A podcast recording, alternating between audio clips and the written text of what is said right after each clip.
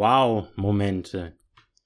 Lieber Hörer, liebe Hörerin, kennst du Wow-Momente? Ich erlebte einen in Maria Lach am vergangenen Sonntag. Ich kannte die Bibliothek hier nur von einem Postkartenbild her.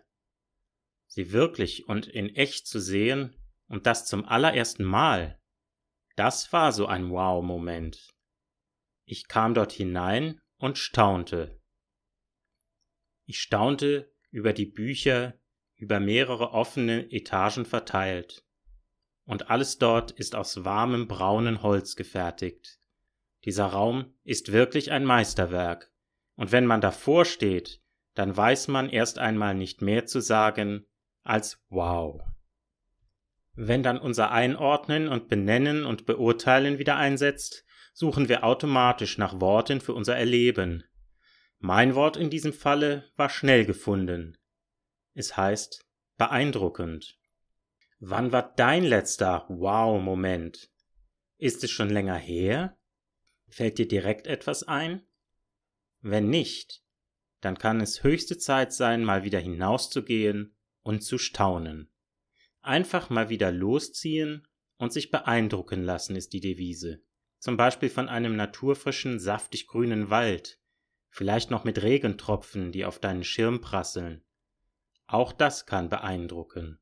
Vor allem wenn wir selten im Wald sind, kann dies geschehen. Vielleicht fragst du dich dann, warum du so lange nicht mehr im Wald gewesen bist, in der üppigen, grünen Natur. Mache doch mal wieder einen besonderen Ausflug und staune über all das Schöne, was diese Welt zu bieten hat.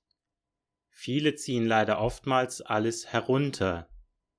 Diese Art Ausflug jedoch soll das Gegenteil bewirken. Du sollst wieder lernen, das Gute und Schöne zu sehen, zu betrachten, zu genießen und zu schätzen. Besonders geeignet sind da meiner Meinung nach Kirchen als Ausflugsziel, denn sie wirken oft sehr prächtig. Da gibt es exzellente Bilder zu bestaunen und Blattgold bis unter die Decke. Vielleicht findest du hierüber dann sogar zum Gebet. Wann hast denn du das letzte Mal gebetet?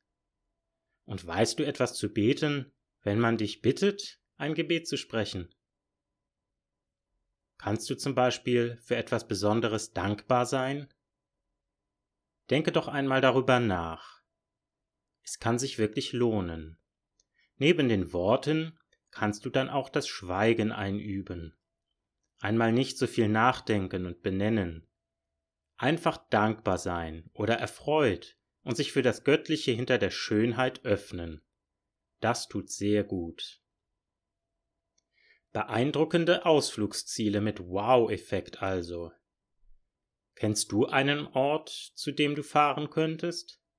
Mach dich doch vielleicht einmal schlau, zum Beispiel im Internet, was du mal Schönes unternehmen könntest. Und wenn du dann etwas gefunden hast und der Wow-Moment da ist und du genießt, was du da wahrnimmst, dann lebe diesen Moment intensiv. Sauge die Eindrücke quasi in dich hinein und zehre dann davon, wenn der Alltag droht, mit seinem Hamsterrad, dem Stress und den negativen Gedanken. Brich also einfach einmal aus, zum Beispiel am Wochenende. Vielleicht änderst du dann sogar etwas an eben diesem Stress und dem Hamsterrad, in dem leider heute viele Menschen gefangen sind. Ich bin froh über meine Arbeit.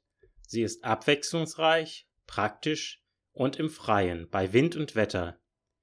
Ja gut, manchmal ist das nicht angenehm, zum Beispiel bei großer Hitze oder heftigem Regen. Ich mag ja den Regen, nur nicht so sehr bei der Arbeit. In meiner Freizeit hingegen liebe ich den Regen. Ich finde ihn gemütlich. Ob zu Hause oder im Freien mit Schirm.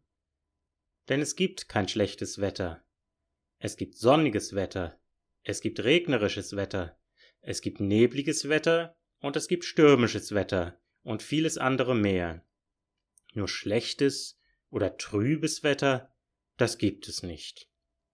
Das sind nur wieder Bewertungen. Es ist also wirklich schön und wichtig, an den Wochenenden einmal rauszukommen und das Wunderbare wieder für sich zu entdecken und einfach nur staunend Wow zu sagen. Und nun wünsche ich dir alles Gute und viele Wow-Momente. Viele Grüße, Tim.